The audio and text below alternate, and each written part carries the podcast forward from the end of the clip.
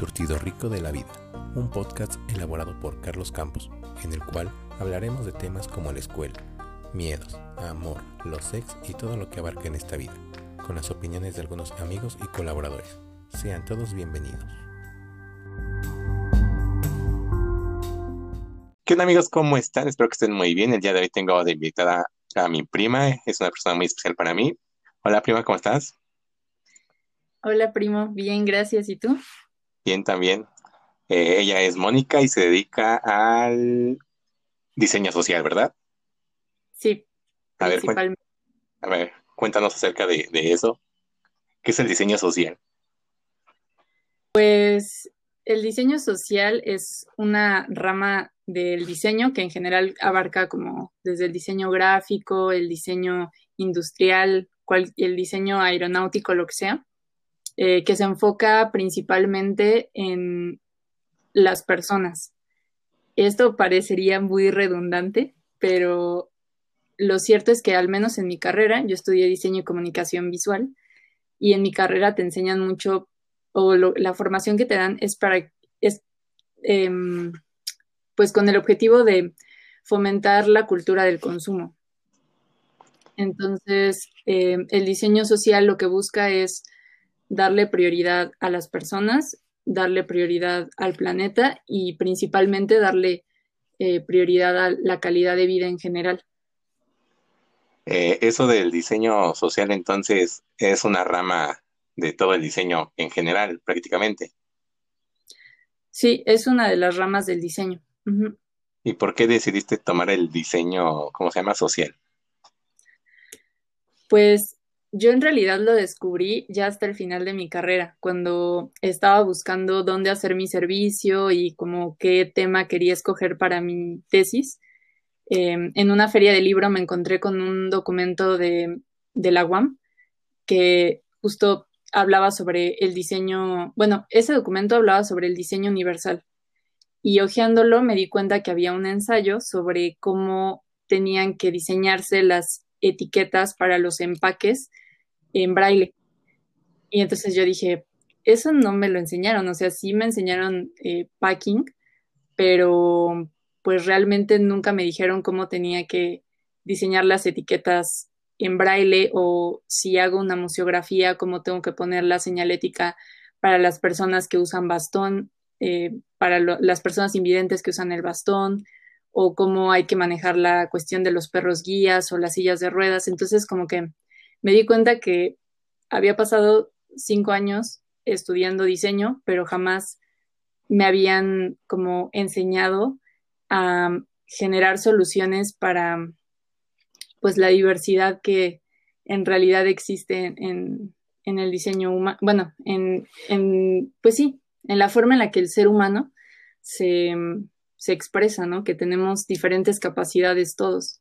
Y así fue como lo descubrí. Eso que mencionas es muy interesante porque estás incluyendo a, gente con, con diferentes capacidades y bueno, yo no he visto ninguna etiqueta así que digas como para así en braille. La verdad desconozco en dónde tú las, las has visto o las has aplicado. Pues realmente no se usan mucho porque justamente, y ahí siento que hay como otra parte interesante que eh, creo que dentro de nuestra formación en general como profesionistas, poco nos inculcan la conciencia social. Entonces realmente, por ejemplo, en mi especialidad no hay mucha gente que esté consciente de eso. Y por eso normalmente el, el poco diseño que está, de etiquetas que está en braille, principalmente nada más lo ves en, en las medicinas y en las medicinas que son como de uso controlado. Esa la, esa como parte medio texturizada que se siente o no, o me equivoco. Sí, sí, sí, son como unos puntitos. Ah, ya, bueno, sí, entonces sería lo único que lo que he visto. Sí, casi siempre solo se usa en medicinas. Y ahorita eso de la, del diseño social lo, lo aplicas ahorita en tu ámbito laboral. Eh, pues sí lo estoy tratando de aplicar porque yo ahorita estoy trabajando, o sea, haciendo diseño sobre todo para redes sociales, em, pero es diseño para un instituto que trabaja con personas con autismo. Entonces, em, justo desde, o sea, pueden ser tanto diseñar productos como también generar contenido visual. Eh, por ejemplo, las personas con autismo suelen tener eh, trastornos sensoriales, entonces hay veces que eh, les molestan como ciertos colores o ciertos sonidos o ciertas texturas. Y yo es lo que trato de hacer, por ejemplo, es meterme a estudiar como sobre esos trastornos, principalmente los visuales, que son como los que más tienen que ver eh, con las imágenes. Y como obviamente en este lugar eh, también parte del público que eh, visita las redes sociales son personas con autismo, pues trato de utilizar colores o trato de utilizar formas que les sean más fáciles de interpretar. Esa es la forma en la que trato de aplicarlo por el momento. El otro día estaba leyendo sobre el autismo y dicen de que, de que el autismo es como una huella digital, de que a cada persona se le manifiesta de una manera diferente. ¿Eso es cierto o, me mintieron? No, eso es cierto. Es una de las em, muchas complejidades del autismo que se presenta. Es que el autismo tiene que ver como con la arquitectura del cerebro, con las conexiones neuronales y lo que sucede con estas personas es que sus cerebros eh, generan ciertas conexiones que lo que ocasionan siempre en todos los casos son fallas en la comunicación y fallas en la interacción social. Pero como cada cerebro es diferente, cada cerebro trata de compensarlo de una forma distinta, entonces se presentan conductas diferentes en cada persona. Y eso es, este, en parte, justo esta Em, comparación entre que cada persona con autismo lo presenta como un, como si fuera una huella digital diferente. Oh, eso, eso yo pensaba que era así que me habían mentido o algo, pero entonces suena muy interesante. Respecto a eso de que cada, de que cada persona reacciona de manera diferente, eh, eso no, no tiene que ver algo con los, con los colores. O sea, de que, por ejemplo, de que a alguien sí le agrade el rosa y a alguien le moleste ahí cuando haces tu, tu diseño. Eh, sí, sí, sí tiene mucho que ver y en realidad em, tiene que ver en ese caso con los trastornos sensoriales que obviamente eh, también con el autismo he descubierto que el cerebro es muy interesante. Entonces, em, obviamente como es una anomalía que ocurre en el desarrollo del cerebro, pues las personas con autismo, por ejemplo, suelen presentar otro tipo de dificultades y esas, algunas de esas son, por ejemplo, los trastornos sensoriales, pero en realidad los trastornos sensoriales los tenemos todos. Lo que pasa es que no solemos llamarlos así, pero creo que a todos nos ha pasado que o nos molesta un color o, o este, nos molestan algunas luces o cierta comida como que la textura no nos agrada o nos provoca asco o los olores o luego pensamos que nos cae gordo una persona por cómo habla pero en realidad es la forma en la que nuestro cerebro interpreta los estímulos y los interpreta de una forma que, nos molesta. Entonces, obviamente sí es como un tema muy complejo, porque pues yo puedo tratar de utilizar ciertos tonos, pero es muy probable que a una persona con autismo o quizás a una persona que no tenga autismo le parezca muy fuerte el contraste entre, no sé, blanco y azul neón, ¿no? Entonces, eh, en cuestiones de color sí es muy complicado. ¿Y, cómo le haces para manejar ciertos tonos? ¿Usas alguna aplicación para decir, ah, estos tonos tal vez relajen a las personas o, tú lo vas decidiendo tal cual? Pues eso eh, varía como, como un poco, normalmente hablando como de una selección de paleta de color, digamos, eh, al estilo de la publicidad, pues ya hay parámetros como, como muy específicos. De hecho, hay instituciones a nivel mundial que se dedican como a construir eh, las paletas de color que se van a usar durante un año y cuáles se van a usar, por ejemplo, en los coches o cuáles se van a usar en la comida o cuáles se van a usar en las computadoras. O sea, hay como, un, un pequeño mundillo, una matrix del color pero em, como yo estoy muy metida como en este tema social, normalmente cuando tengo como mucho interés de tratar de homogeneizar la paleta de color, lo que hago es recurrir a una aplicación. Bueno, hay varias. Hay una, por ejemplo, que es de Adobe, en donde te permite construir paletas de color que principalmente este, tienen que ver con personas que, que mm, ven los colores de manera distinta, ¿no? Como los daltónicos u otro tipo de trastornos o, de alteraciones de ese tipo. Entonces, normalmente trato de guiarme como con, ese, mm, con esa herramienta para hacer esa paleta de color o también hay eh, una aplicación que igual ese es más como para diseño web, y que tiene un gotero y escoges como la paleta, dos colores que están como, que ya sabes que están contrastados y te dice si lo pueden ver daltónicos, si, si lo pueden ver este, personas que tienen, em, es que ahorita no me acuerdo de otras discapacidades visuales, pero sí hay algunas herramientas y sí trato de usarlas, sobre todo porque pues me interesa mucho todo esto de el diseño universal, por ejemplo, que también es parte del diseño social, eh, dice que tienes que tratar de ofrecer soluciones que puedan usar la mayor cantidad de personas posibles. Entonces, a veces digo, si lo puede ver un daltónico, pues lo, seguramente nosotros que no tenemos mayores problemas para diferenciar colores, pues también vamos a poder leer la información.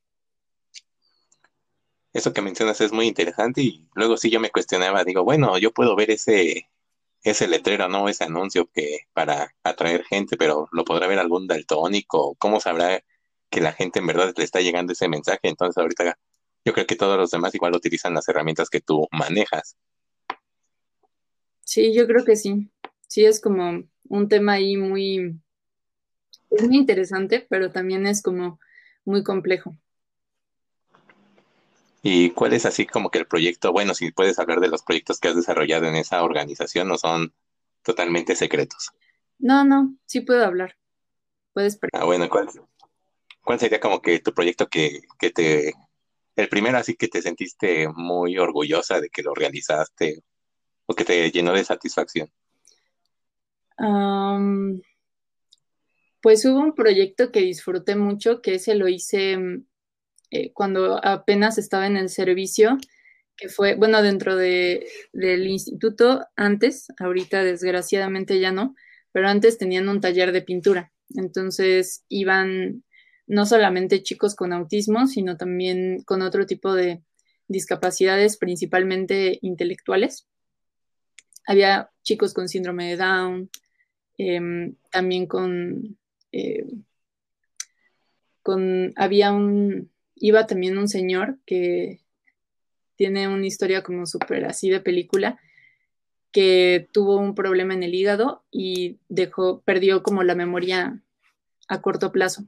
Entonces, en ese taller, pues les daban arte terapia y mm, al principio solamente me mandaban como a registrar las obras y a mí me parecían muy interesantes, me, gustaban bastante y les propuse em, pues imprimir algunas tazas con las ilustraciones de estos chicos y me dieron como luz verde. Entonces lo que hice yo fue nada más como retocarlas para que salieran lo mejor posible. Les puse ahí como algunos elementos geométricos como decorativos y se vendieron bastante bien, les gustaron mucho y en de hecho todavía en algunas, eh, de pronto en algunas publicaciones para Facebook sí uso como las pinturas de, de los chicos y me gusta mucho trabajar con ellas y normalmente trato también de, de darles como el crédito, que también me parece muy importante.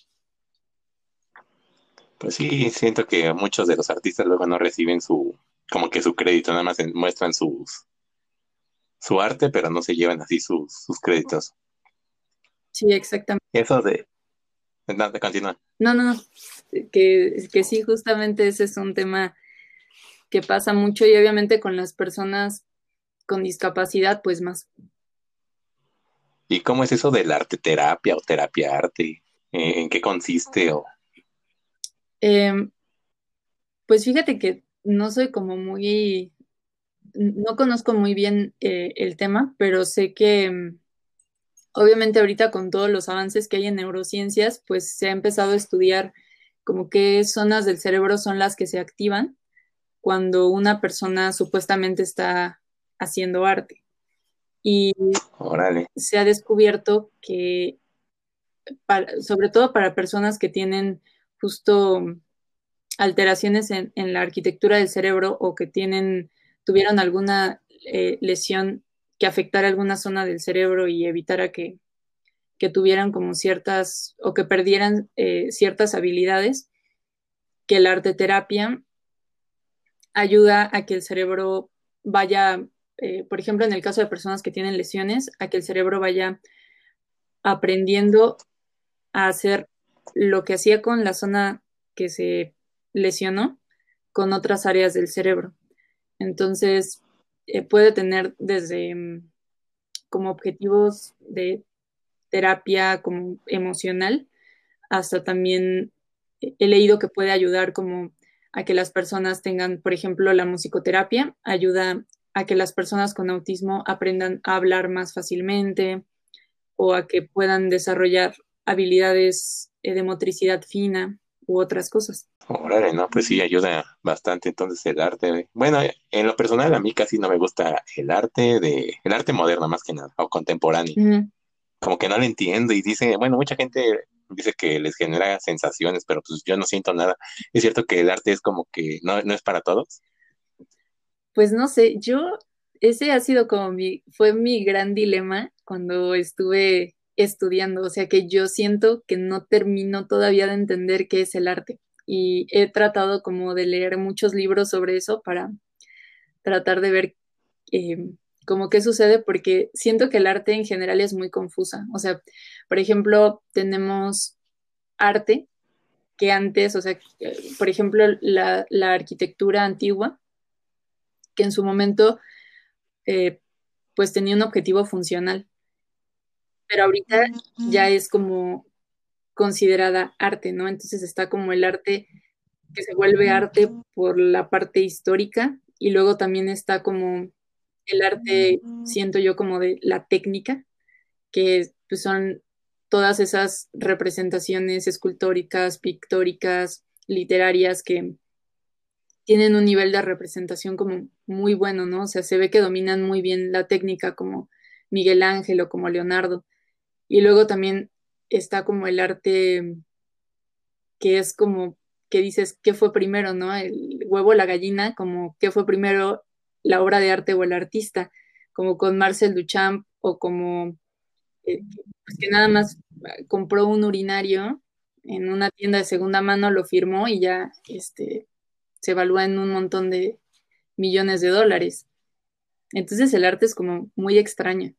Por eso fue que también yo empecé a investigar como qué pasaba o qué avances había sobre el arte en las neurociencias, porque dije, o sea, si, si realmente hay alguna forma de que se pueda decir que algo es arte, pues debe de estar como en el cerebro, ¿no? En qué hace el cerebro diferente para que una cosa sea arte y otra cosa no lo sea. Yo también siento que es un tema muy, muy raro.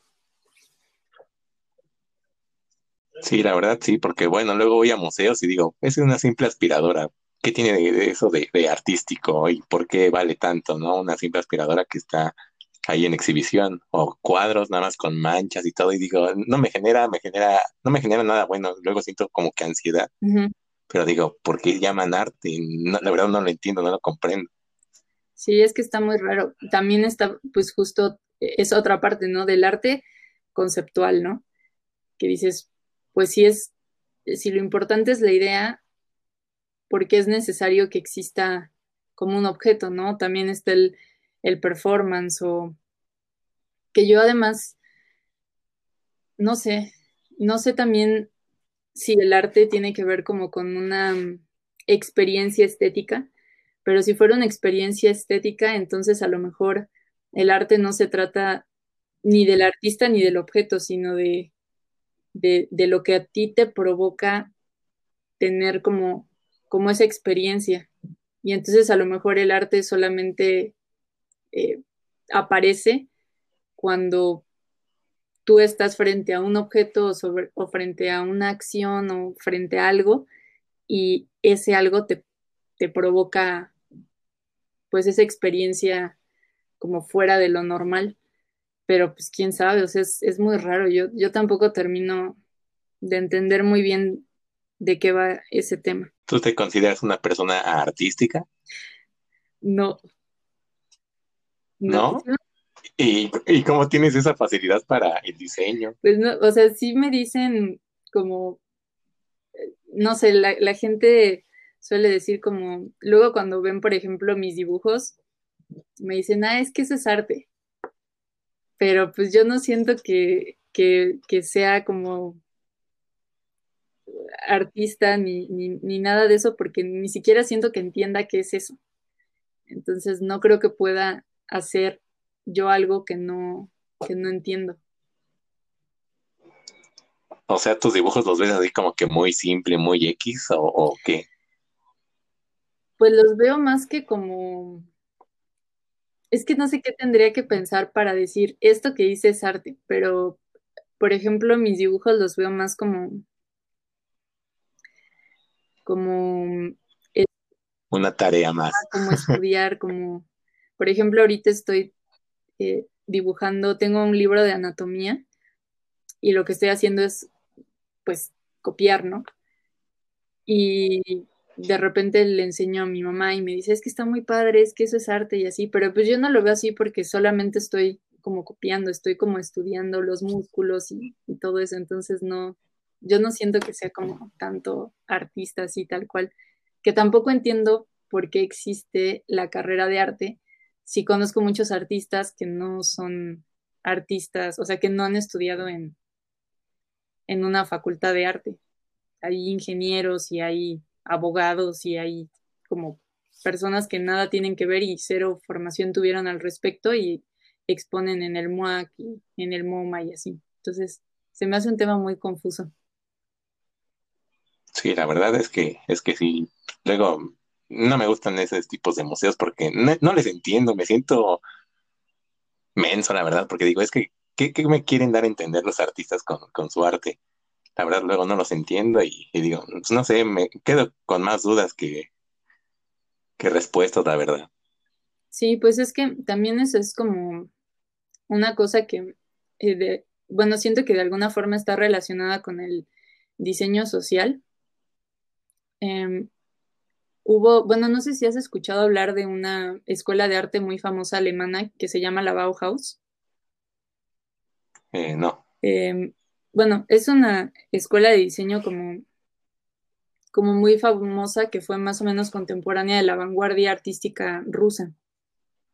Y estos señores lo que decían era que el arte tenía que tener la función de servir a la gente y en su momento fue como muy importante, por ejemplo, en la vanguardia rusa fue como súper importante porque los artistas empezaron a tratar de informar al pueblo, que muchas personas pues no sabían ni leer ni escribir, a través de imágenes. Entonces empezaron a hacer eh, pues los carteles y los empezaron a pegar en las calles y empezaron como a hablarle a la gente de la situación política que estaba imperando. Y la Bauhaus lo que hizo fue justo también contratar artistas, pero los puso como a diseñar eh, cosas funcionales. Entonces trataban de...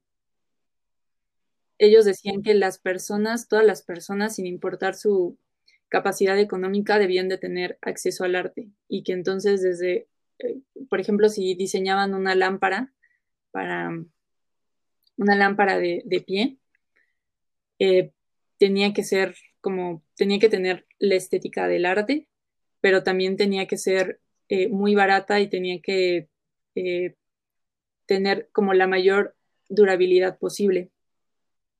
Y mm, pues a mí como que esa línea me gusta mucho más que el arte de las galerías, que siento que, que puede llegar a ser de pronto como muy elitista y justo eso, ¿no? O no, no vas y no le entiendes. Y es lo que e, es a lo que iba. Mucho, siento que muchos museos que así que exponen arte, como que para mí, siento que son muy caros para ingresar así, que sí, que, que sale de lo que quiere el arte, ¿no? De que todo el mundo tenga acceso. Y siento que algunos museos de la Ciudad de México sí son muy caros.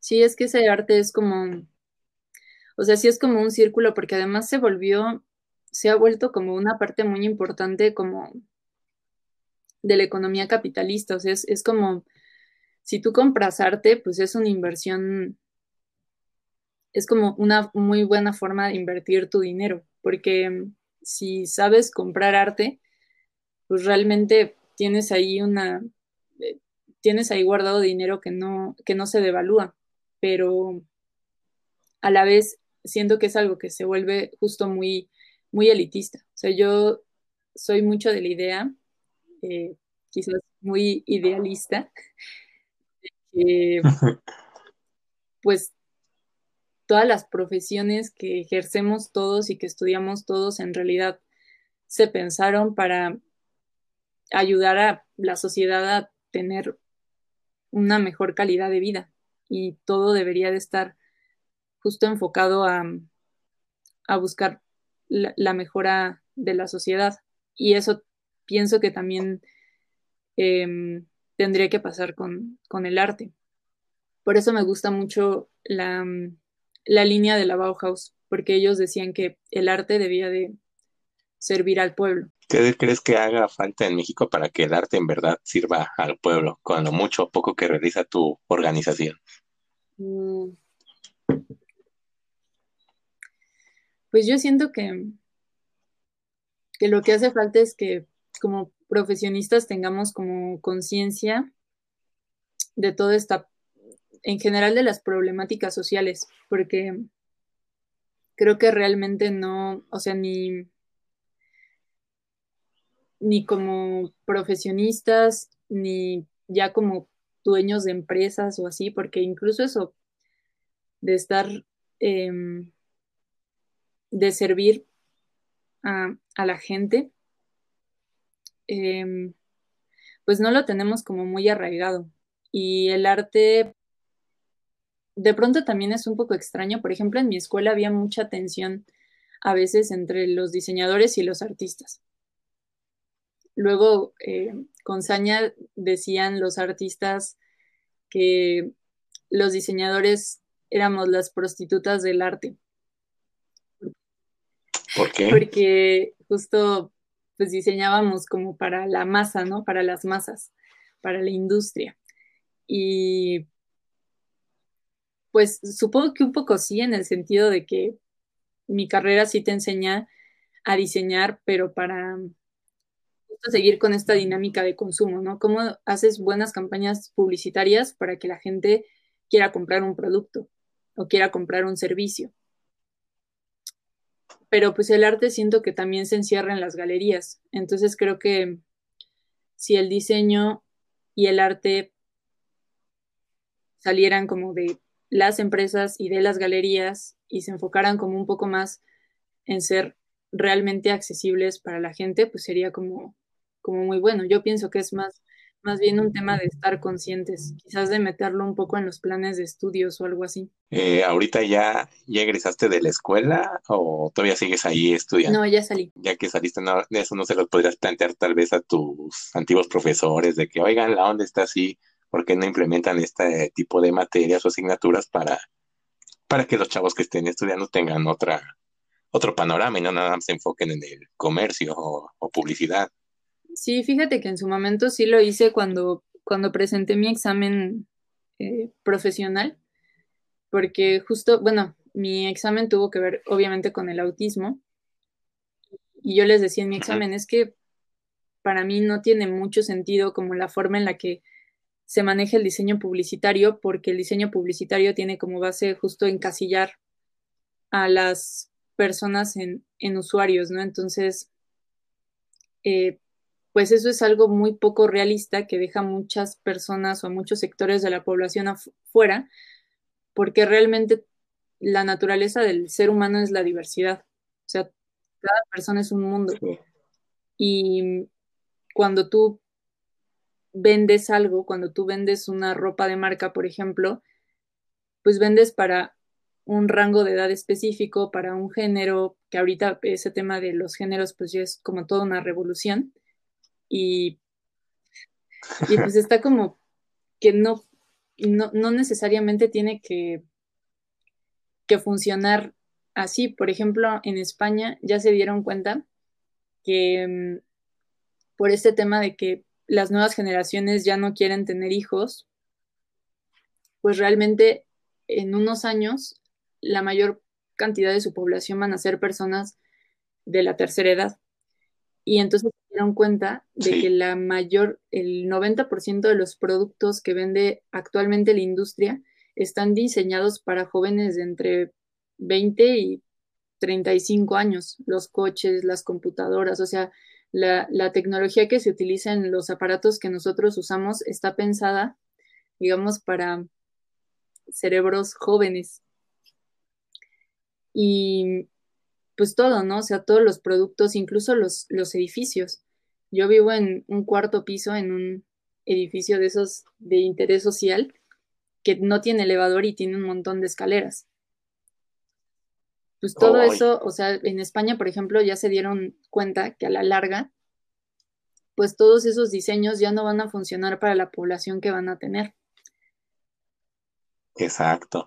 Entonces, están desarrollando ahorita carreras principalmente de diseño universal para poder hacer las adaptaciones necesarias, porque pues está comprobado que cuando tú, e, este, por muy sano que seas, cuando llegas a ser viejito, desarrollas alguna discapacidad. Dejas de escuchar bien, dejas de ver bien, eh, te cuesta más trabajo moverte, lo que sea, y en realidad nuestro mundo no está diseñado para personas mayores y en un futuro no muy lejano vamos a ser más viejitos que jóvenes. Ahorita lo que he visto en mi trabajo eh, es pues de que están construyendo muchos edificios en zonas residenciales, pero son torres muy altas, de casi 200 metros, 264, entonces tienen escaleras y elevador y la mayoría de los que van a adquirir esos departamentos pues es gente joven, pero siento que ahí los los que van a comprar pues no se ponen a pensar en un futuro, ¿no? ¿Cómo le van a hacer para subir y bajar las escaleras ya cuando, cuando pues lleguen a la vejez? Sí, es que realmente no, tampoco tenemos mucho la cultura de pensar qué es lo que consumimos. O sea, normalmente cuando tú vas, o sea, todos creo, cuando vamos a una plaza o cuando vamos a, no sé, a un supermercado, creemos que como lo venden en, en el supermercado o como lo venden en la plaza, pues es algo bueno, ¿no? Y no siempre es así. Por ejemplo, en el caso de la vivienda, creo que es de las cosas peor diseñadas aquí en México. Eh, y creo que es como, bueno, es, de las cosas peor diseñadas para la gente, porque mm, no está pensado para que una persona diga, voy a hacer esta inversión que probablemente me va a llevar con con cómo es la vida aquí en México, 25, 30 años pagar, ¿no? Este departamento, pero ya no voy a tener que pagar ninguna otra cosa, ya aquí me voy a poder quedar a vivir hasta que sea anciano y si tengo que usar silla de ruedas, voy a poder usar silla de ruedas. O si tengo como algún problema, por ejemplo, a mi papá, que ya ves que tuvo el derrame cerebral, le dio aquí en la casa. Y el departamento es tan chiquito eh, que tuvimos que acostar a mi papá en una cama y cuando llegaron los camilleros, no, no podían meter, no cabía la camilla en el cuarto para poder subir a mi papá y ya ves que es muy alto. No lo podían sacar del departamento porque la camilla no podía girar por el pasillo y no podía girar en donde estaban las escaleras. Entonces, son diseños que realmente no están pensados o sea, que, los arquitectos, y no solamente los arquitectos, sino cualquier profesionista que diseñe para la gente, se pongan a pensar como de, pues sí voy a diseñar este espacio, pero a lo mejor en algún momento ahí va a haber un bebé, o a lo mejor va a haber una mujer embarazada, o va a haber una persona de la tercera edad, o a lo mejor alguien va a tener un accidente y va a tener que entrar un grupo entero a sacarlo. O sea, son cosas que no solemos pensar como profesionistas. Sí, eso que mencionas es, muy cierto. Bueno, yo ahorita estoy en el área de mantenimiento de grúas torre y luego me toca desarmar los electrofrenos de, del motor del carrito de traslación. Entonces, siempre batallo para, para desarmarlos porque luego la herramienta no entra bien o está incómodo. Entonces, luego sí estoy ahí eh, en, la grúa, en la grúa mentando madres, ¿no? De mendigos diseñadores, ¿por qué no se las ingenian para que sea más ergonómico de quitar esta tapa? O sea, choca la herramienta con con algunas pestañas que le ponen, la verdad no sé para qué se las ponen, pero son estorbosas al menos para estar maniobrando ahí arriba. Sí, exacto. Es que muchas veces ni siquiera, no sé, yo siento que al menos durante toda mi carrera, cuando me tocaba pues hacer de esos proyectos ficticios de diseño que te piden o cosas así, realmente no pensaba em, pues en qué, qué impacto iba a tener lo que yo estaba haciendo en la gente, ¿no? O incluso en el medio ambiente. Diseñaba como una campaña que iba a tener como panfletos, iba a tener escaparates y stands y pues un montón de desechables y no pensaba ni en quién los iba a montar, ni en cuánto iba a costarle a la gente o cuánto podía incrementar el precio del producto ese empaque. O sea, realmente como que ni siquiera, o sea, además tú creo que naces con ese chip desde pues chiquito que, que antes de entrar a la escuela y ya durante la escuela, pues eres más bien como consumidor. Y ya cuando entras a la escuela, a la universidad, pues realmente no siento, o al menos en mi carrera, no siento que te lo den. Y terminas con esa misma mentalidad y luego entras a trabajar con esa misma mentalidad y luego incluso te puedes volver un jefe con esa misma mentalidad, que eso también es horrible porque te explotan sin sentido. A ver, cuéntanos esa experiencia. Yo soy súper como no sé, es que yo siento que el sistema de trabajo que existe ahorita es, es como pésimo. O sea, el sistema de ocho horas y de que la gente tenga que ir a fuerzas al trabajo, las famosísimas horas nalga, creo que son de, la, de las peores cosas que le pueden pasar a alguien. Eso de horas nalgas no me las sé. ¿Qué es o qué? Seguro sí las has tenido. Son esas horas en las que estás picándote los ojos, que ya terminaste tu trabajo y no te puedes ir y te quedas ahí en la oficina y no puedes ah, hacer nada, o sea, no te dejan hacer otra cosa, tienes que estar ahí sin hacer nada, picándote los ojos. Y ahorita más con lo de la pandemia, ¿no? Si dices, bueno, ya terminaste tu trabajo, pues ya mejor vete, vete a tu casa, no estés aquí haciendo bulto en el trabajo. Hay mucha gente aquí en, este pequeño espacio. Bueno, es lo que yo, yo pienso, ¿verdad? Exacto, pues, es que no, no, sé por qué a fuerzas te tienen eh, que tener ahí si ya terminaste tu trabajo y ellos no te van a mandar otra cosa porque están haciendo otras cosas o por lo que sea. O sea, creo que quizás funcionaría mejor que te entreguen, o sea, que todos al empezar el día tengan como su checklist de qué es lo que tengo que hacer hoy. Y cuando lo termines, si ya lo terminaste, te vas a tu casa y te relajas porque, o sea, pareciera que la dinámica laboral ni siquiera te da chance de o sea, como que no está bien visto que tengas tiempo libre o que te quieras relajar o que quieras comer tranquilo o que quieras hacer cualquier otra cosa que no sea estar trabajando todo el tiempo. Y eso a mí me parece fatal. Eh, ya viendo ese panorama realista, tú quisieras tener hijos y que sufran todo eso de trayectos escolares de tres horas y batallar con el tráfico, el estrés y todo, todo lo que ahorita tú estás batallando o no, no quieres tener hijos? Pues mira, yo antes sí quería tener hijos. Ahorita ya Ahorita ya no sé. ¿Por qué? Ajá, ¿por qué cambiaste de opinión? Pues creo que en parte sí por todo esto que empecé a estudiar, que dije, la verdad es que falta mucho para que tengamos una dinámica social que me haga sentir como cómoda, con, o sea, o, o, segura de que voy a traer a mi hijo y, o sea, a lo mejor si viviera como en Holanda o así, pues sí, se me antojaría más a lo mejor, pero aquí no. En todo caso, lo que he llegado a pensar, pero todavía no estoy muy segura, es en adoptar. Pero... Sí, sí adoptarías entonces. Sí, adoptar a lo, mejor. sí. No, pues yo, yo, yo, todavía no sé bien, porque igual digo, no es sufrir, es batallar, pobre niño, va, va a estar todo estresado y apretado en el metro, metrobús. Sí, es que, o sea, si lo piensas que, que luego también, em, no sé, yo, yo incluso siento que si em, en algún momento llego a tener como hijos así de que yo esté embarazada y todo, todo el, show, no sé si, o sea, no sé qué, tanto querría que, que entraran a esa dinámica o qué tanto intentaría como darles más como la vida hippie o no sé, tratar de hacer alguna otra cosa para que no tuvieran, porque incluso yo digo, de la escuela, no sé qué, para qué, o sea, más allá de que te enseñan a leer y escribir, ¿no? Y ya, como, como cosas como básicas, yo siento que, o sea, por ejemplo, para estudiar diseño, realmente todo lo que estudié en, en, en primaria, en secundaria y en prepa, o sea, prácticamente creo que no ocupé ninguno de esos conocimientos para estudiar. Pero eso sería enfocado para, para tu carrera, ¿no? O sea, hay carreras que tal vez no es necesario como que ir a la universidad, por decirlo de alguna manera. Sí, y, y no sé, la verdad, eh, si, no sé, no sé.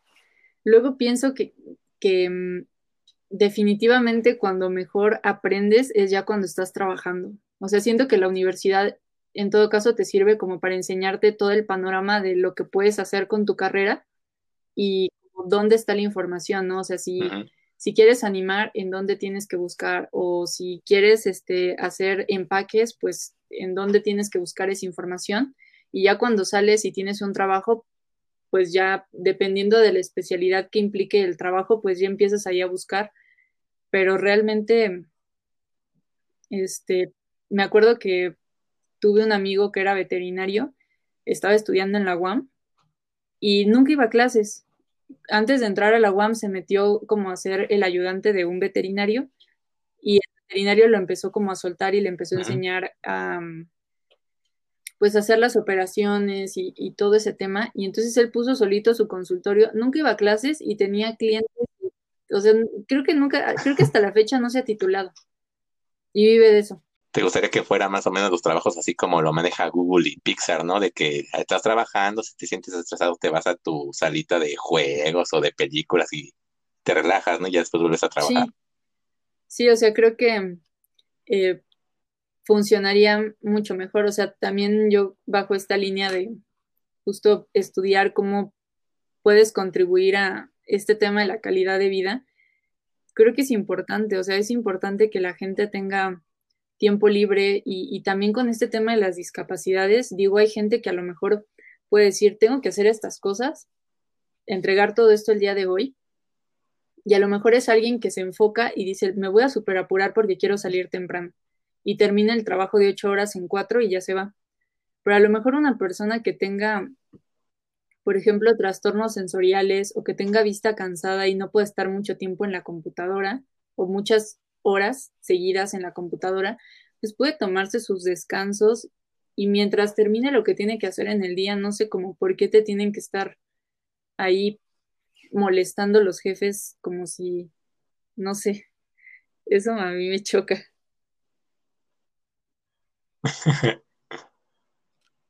No, sí, pero sí, la verdad está, siento que está mal organizado todo lo de el tiempo laboral, como que hay muchas horas muertas donde las podrías hacer para en verdad producir un buen trabajo bien hecho y ya después irte a tu casa y disfrutar, ¿no? De la familia, de tu tiempo libre, cosas recreativas. Pero sí creo que en México todavía no, no se maneja muy bien. Yo creo que todavía falta mucho. De, de hecho, me acuerdo hace ya tiene como cuatro años, yo creo, fui a una, igual como un coloquio o algo así de diseño, y estaban hablando eh, del diseño urbano de las ciudades. Y decían que estaba como mal estructurado porque había zonas donde eran como puras oficinas. Y había zonas que estaban como súper retiradas de todo y eran zonas habitacionales.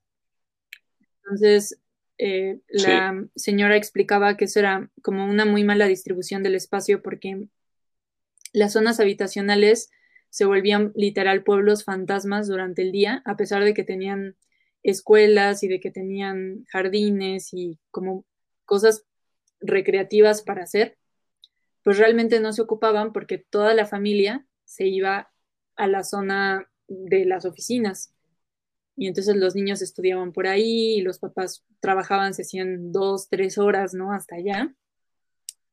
Y pues la señora está decía es que son, la verdad es que no es funcional porque no puedes pretender que una persona que se para a las cuatro de la mañana hizo tres horas de camino, llegue a trabajar como con todo y salga hasta las 9, 10 de la noche y luego tenga que regresar otra vez a su casa. O sea, no es, pues no es bueno para la gente que estén viviendo. Ajá, no es vida. No es vida la que ni entraba a la escuela, nada más se fue a inscribir y ya. Entonces luego no. Supongo que para medicina y así, pues sí necesitas saber. Bastante. Sí, es que yo digo que sí, ha de haber carreras de que sí te ves como que de aprender a razonar, ¿no? El porqué de las cosas, por ejemplo, la, algo, las ingenierías, la medicina y todo eso, ¿no? Saber que, por qué, no sé, tal vez en, en medicina, por qué tal medicamento tiene tal función y qué reacciones tiene, tiene en el cuerpo. Yo digo, pero sí, tal vez otras carreras que nada más tal vez con la práctica, pues lo pueden hacer, o hasta viendo tutoriales, ¿no? En internet. es que luego también yo pienso que depende de hasta de cómo funcione la persona, porque, por ejemplo, me acuerdo que igual estudiando como todo este tema del autismo, hay, una señora que tiene, que tiene autismo que se llama Gradín Temple, y es una señora que se dedica a diseñar todas las instalaciones que se usan en los criaderos de ganado y en los mataderos. Y me sorprendió mucho porque esta señora, este, dice que ella no entiende por qué los diseñadores tienen que usar programas para modelar y para visualizar las instalaciones. Y dice que ella, por ejemplo, tiene que, ella ve como el espacio en donde quieren que esté como la instalación, por ejemplo, para Dice que luego a las vacas, para quitarles como los parásitos y así las sumergen como en agua. Dice, yo puedo estar viendo el espacio donde quieren que construya la instalación, pero y, mientras veo el espacio, yo estoy construyendo en mi mente cómo va a quedar y puedo eh, poner, imaginar cómo le va a dar la luz en invierno y cómo le va a dar la luz en verano, porque ella también se mete mucho, eh, sobre todo en los mataderos, en diseñar instalaciones que no alteren al animal y que no le causen como mucho estrés o mayor sufrimiento. O sea, como que es muy humanitaria en ese sentido. Y, entonces ella dice que, ha descubierto que las vacas, por cómo ven y todo eso, eh, si las cercas por dónde está posicionado el sol, generan ciertas sombras las vacas se espantan porque no pueden ver por dónde están pisando o porque no pueden, eh, em, o porque perciben las formas como muy amenazantes o cosas así.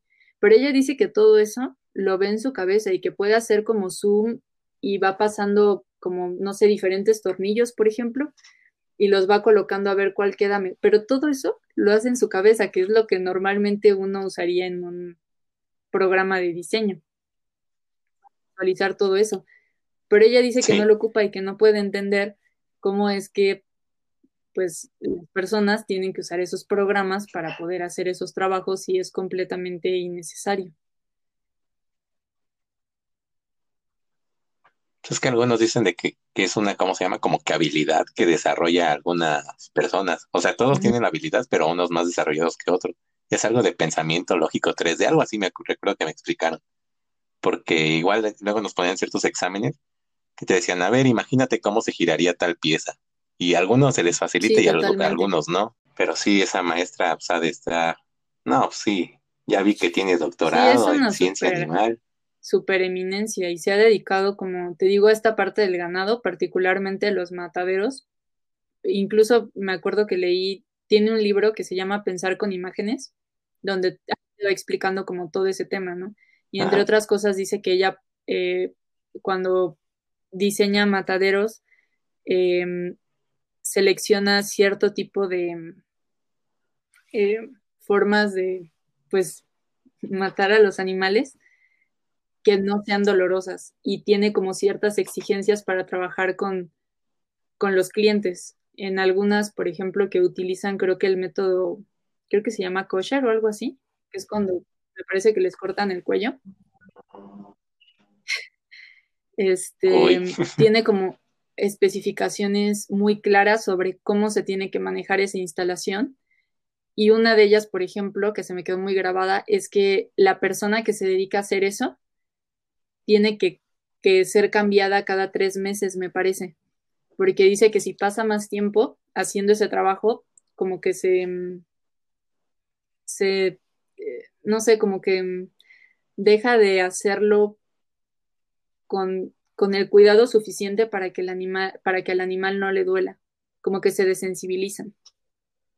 Estar matando tantos animales y entonces ella dice que si quieren como esa técnica, que ella construya como la instalación para que vayan pasando los animales y así, que uno de los requerimientos es ese, ¿no? Que cambien a la gente cada cierto tiempo, que no se vea sangre, que eh, las instalaciones estén muy limpias para que los animales que están entrando no estén oliendo la sangre y, o sea, un montón de, de detalles que pues normalmente no se consideran al momento de llevar a cabo ese tipo de actividades y que pues me parecen bastante, no sé si la palabra es humanitario porque no son humanos, pero como, pues me parece un, trato mucho más respetuoso, como una muerte más digna, exacto. Más digno, ¿no? Sí, pues quién sabe si en verdad los compran, si, si es que han construido esos mataderos, pero Sí, yo no podría, no sé, sentiría feo matarlos. Ver sus caritas, ver sus pestañotas tan largas que De mí dependiera que yo tuviera que matar para comer carne, no comería carne, no podría. No, no soy vegana, o sea, sí como carne, pero si yo tuviera que matar a la vaca o al pollo para poder comer pollo o vaca, no, no, no, no, no lo hago. ¿No lo haces? Aunque dependiera de eso tu vida. Sí, bueno, no, no sé, porque nunca he tenido como tanta hambre, pero ahorita creo que no, no podría hacerlo. Pero supongo que tendría que estar ya en una situación muy desesperada para saber si me salen mis instintos de... salvajes. Mm, ¿Cuál es tu mayor miedo? Mi mayor miedo, pues, no sé, creo que creo que tengo como varios. Por ejemplo. A ver, sácalos. Eh, me da como. Ahorita creo que, pero eso creo que es como más un tema, un, trauma que tengo de desde que tuve que dormir a mi perro, pero no a Kaiser. ¿A la motita? Este, como que siento que tengo miedo a la pérdida. Ahorita. ¿Es muy apegada? Pues no, bueno, no exactamente a la pérdida, sino, y eso también me pasa conmigo misma. O sea, por ejemplo, no tengo miedo, bueno, yo veo que luego mucha gente tiene miedo a, qué es lo que va a pasar después de que, o qué es lo que pasa después de que mueres. A mí eso no me da miedo. Me da miedo más como justo los momentos antes de morir o la forma en la que voy a morir. O sea, me da miedo como tener una enfermedad como muy fea y sufrir mucho, tener muchos dolores o, tener que morir ahogada. O, o sea, más bien como la forma de morir me da más miedo que la muerte. Y eso creo que también me pasa como con las personas que quiero que me dan, como que me da miedo tener que volver a pasar como por todo el proceso de, de la enfermedad o de tener que tomar la decisión, por ejemplo, de dormir a mis perros o cosas así. No, pues sí, bueno, yo cuando tuve que dormir al mío, pues era, lo puse en una balanza, ¿no? Dije, bueno, pues ahorita ya no puede caminar bien, ya anda chocando, siento que eso ya no es vida, ya se anda haciendo del baño donde se acuesta y pues pobrecito, ¿no? Estar, no creo que él se sienta cómodo pues estando todo el día mojado, ¿no? Dije, pues ya mejor sería lo ideal dormirlo, pues ya disfrutamos los buenos momentos, jugamos, siento que, que fui un buen amo con él y él fue una buena mascota. Y pues ya, bueno, así yo lo, lo medio manejé. Sí, lloré, ¿no? Al final, pero de todas maneras ahí, ahí me quedé con el bodoque hasta, hasta que se dio su último suspiro. Yo creo que sobre todo con los perritos sí es importante eso que dices, ¿no? Como ver, pues regresando un poco a lo mismo, ¿no? O sea, una cosa es que siga respirando, pues, y otra cosa es que tenga calidad de vida.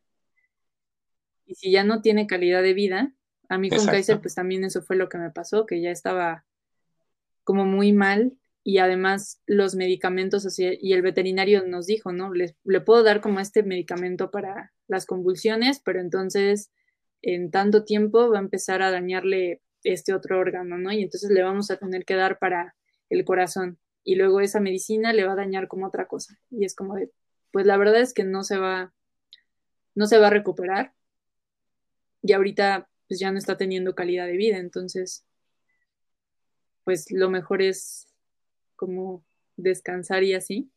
Bueno, que descanse él y descansar también uno. De pronto con Kaiser sí era muy pesado que convulsionara y así. Pero sí es como de las cosas que a mí eh, me dan miedo. ¿A ti qué te da miedo?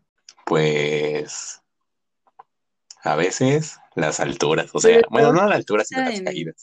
Trabajas ahorita en lugares muy altos, ¿no? ¿Eh? ¿Por qué? Exacto. O sea, siempre le, he tenido miedo a la, bueno, en sí no a la altura, sino a la caída, siempre le he tenido miedo.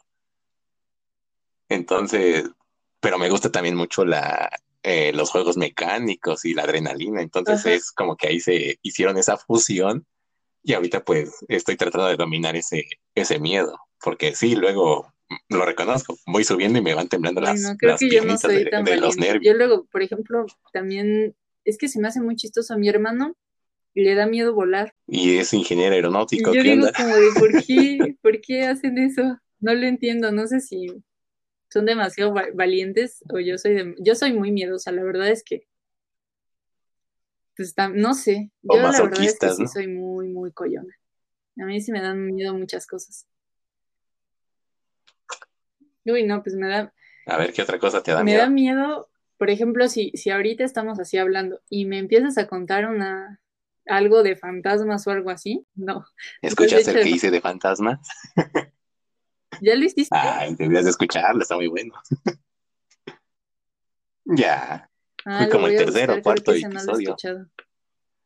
Pero de día, por ejemplo. Eso me da, me da miedo. Luego ah. también cuando pasó lo del sismo, igual también ya me quedé como, como traumada. Me daba un montón de miedo, por ejemplo, meterme a bañar y que temblara. Me da, me da miedo también todo, todo, muchas cosas me, espantan así, cosas como que luego también me da miedo eh, ir a la cocina y que todo esté apagado, siento que, o luego cuando voy al baño en las noches, ya me voy a balconear, pero paso con los ojos cerrados porque no quiero prender la luz porque me voy a despabilar. Ya ves ese reto que hubo en internet de... ¿Por qué? ¿Cómo se llamaba? De la Yobuki o no sé qué cosa, que decían que te tenías que parar frente al espejo y decir el nombre tres veces y se te aparecía como ahí un espectro, no sé qué cosa. No, no lo hice, no, no, jamás lo haría. ¿Lo hiciste? Pero desde que salió eso, ya cuando voy al baño en las noches, como no prendo la luz para no despabilarme, voy con los ojos cerrados y hago todo a tientas, porque me da mucho miedo lavarme las manos en el espejo obscuras, porque mi cerebro en automático ve el espejo y piensa en eso me da mucho repetir como, o sea, que repito tres veces en mi cabeza el nombre más y me da miedo abrir los ojos y ver ahí algo y morirme ahí de miedo. A, mí también algo que me da miedo, no sé si recuerdas que en la casa de la abuela, afuera del baño, había una muñeca ah, y, estaba incrustada en un desarmador. Eh, eh, eh, hasta la fecha todavía me da miedo ir al baño. Y, no, sí. o sea, sí voy al baño solo, ¿verdad? Pero me da miedo. Esa casa me acuerdo que a mí también. Sí, me da miedo. Como que esa zona eh, ya ves que está también como el lavadero y atrás del lavadero hay como, está como una ventana de un cuarto. Eh, no sé, como que justo esa zona del Sí. Sí. ¿Sientes que te observan? Yo también siento eso. Hay algo. Eh, yo pensaba que era el único, porque, o sea, luego le ayudaba, ¿no? A mi mamá lavando los trastes o, ahí jugando luego, pero sí, yo volteaba y, ves que creo tenía unas cortinas, sentía que alguien las abría y me observaba, pero volteaba y no había nada y mejor me subía, la verdad, sí me daba miedo. Pero nada más en esa parte de la casa donde me daba miedo. Y la muñeca que te digo que está incrustada ahí en el, en el desarmador o ya no está incrustada, la verdad, no sé. Sentía que me seguía con la mirada y, me daba miedo. La, fecha, pues hace, ¿cuándo fue? El 24 fui a ver a mi mamá y, y estaban mi hermano y mi papá arriba y yo bajé al baño y pues estaba todo oscuro y entonces justo pasé por la ventana y me dio un montón de miedo y casi me mato en las escaleras porque agarré un barandal de esas veces que, que, bueno, no sé si a ti te ha pasado, pero a mí luego lo que me pasa es que veo, que me empieza a dar miedo y entonces corro. Entonces corrí subí las escaleras y ves que pusieron unos barandales, creo que cuando lo de mi abuelita, y me agarré de, un tubo del barandal, pero está suelto, entonces me, se zafó el barandal y casi me, me mato ahí por, porque justo me sentí observada. No, pues sí, yo, bueno, yo igual me, me siento observado. Bueno, me sentía. Pero sí, sí, me acuerdo de que luego te daban miedo las cosas y te echabas a correr. Sí, todavía lo sigo haciendo, pero hay que preguntarle a nuestras primas y le voy a preguntar a mi hermano a ver si ellos también. Estaría interesante, ya sí, y ahora ya hablamos de algo que me da miedo. ya tengo miedo. Exacto. No, no, no, no, no.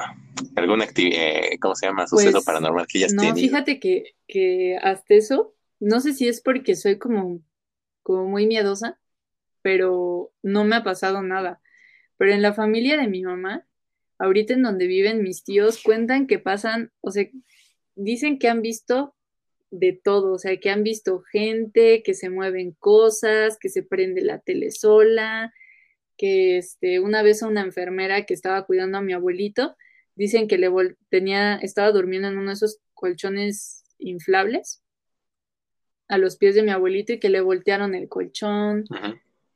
a, mí esa casa me da mucho miedo ir porque, o sea, nunca he visto nada, ni nunca realmente me ha pasado nada, salvo si acaso eso de, la casa de, nuestros abuelos, que esa zona me, sentía feo desde chiquita y todavía la fecha. ¿A ti sí te han pasado cosas? Pues no sé, es que, bueno, pues ya he visto varias cosas raras, pero nunca he visto un extraterrestre.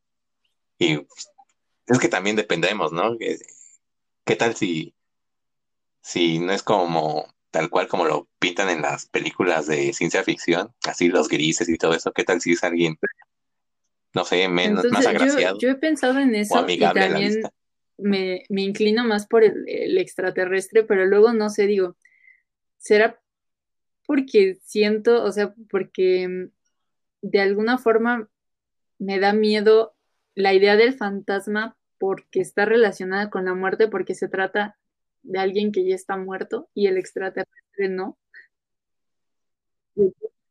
La muerte, aunque digo que no. Chance. No le había pensado de esa creo manera, que eso pero es lo que puede da miedo que de los fantasmas, ¿no? De esas cosas.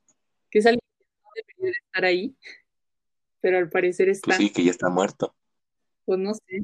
Bueno, Mónica, pues creo que esto fue todo por hoy. Me gustó platicar contigo. Fueron temas interesantes, diversos. Ahora sí que, como dice el programa, el surtido rico de la vida, abarcamos de todo un poco.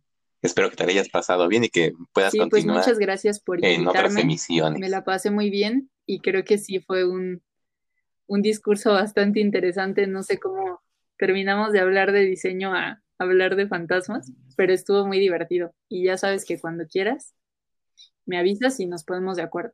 Pero pues sí, yo creo que sin duda el extraterrestre. En una de esas te pregunto qué onda, ¿no? Con, con el origen de la vida y, la evolución. Pero el fantasma, que le podías preguntar? si yo viera un fantasma, no creo que. No creo que pudiera preguntarle nada del miedo. Me acuerdo, ah, pues este, este amigo veterinario, me acuerdo que una vez justo me contó que, que antes se quedaba como en casa de una de sus tías que tenía justo un cuarto que, que era el cuarto de visitas y estaba, ella se dedicaba como a coleccionar eh, muñecas de estas como de porcelana, de las que tienen ojos de cristal. Y entonces dice que una vez le tocó quedarse en ese cuarto porque había varios y él tiene un hermano. Entonces siempre se peleaban por no quedarse en ese cuarto y a él le tocó quedarse. Y entonces que estando en la cama y todo, vio que una muñeca eh, se movió sola, se le movió la cabeza y le sonrió. Y entonces cuando me lo contó, le dije, qué miedo, yo habría salido corriendo en ese instante y me habría dormido en la sala o me habría dormido con mi hermano, no sé. Pero este chico me sorprendió mucho porque me dijo que lo que él había hecho era ir con la muñeca, darle una cachetada y luego salir corriendo. darle una cachetada. Pero sí, luego hay gente que, se espanta golpea. La gente reacciona diferente. Yo no. Sí, yo también. Yo luego sí brinco y me echo a correr. va, va, Ya por último, entonces, en conclusión, ¿qué, qué, de, qué, qué rescatarías del diseño? Pues del diseño social, yo rescataría eh, totalmente el tema de, de la calidad de vida, de ser conscientes de que tanto nosotros como individuos merecemos eh, buscar para nosotros mismos tener calidad de vida. Como profesionistas, creo que es nuestra responsabilidad a través de lo que sea que hayamos estudiado, tratar de mejorar la calidad de vida de las personas. Totalmente de acuerdo, porque sí, mm, creo nada más nos vamos por el dinero o de que inventar, innovar nuevas cosas, pero olvidamos de, de qué estás dejando, qué, qué, ¿cómo se llama? ¿Qué resultados positivos vas a dejar al mundo y a la humanidad? Pues bueno, fue un gusto tenerte. Ahí nos veremos la próxima, yo creo el próximo año ya, en dos semanas tal vez. Porque igual ahí tenemos varios temas pendientes de la lista que me mandaste, hay otros interesantes. Bye.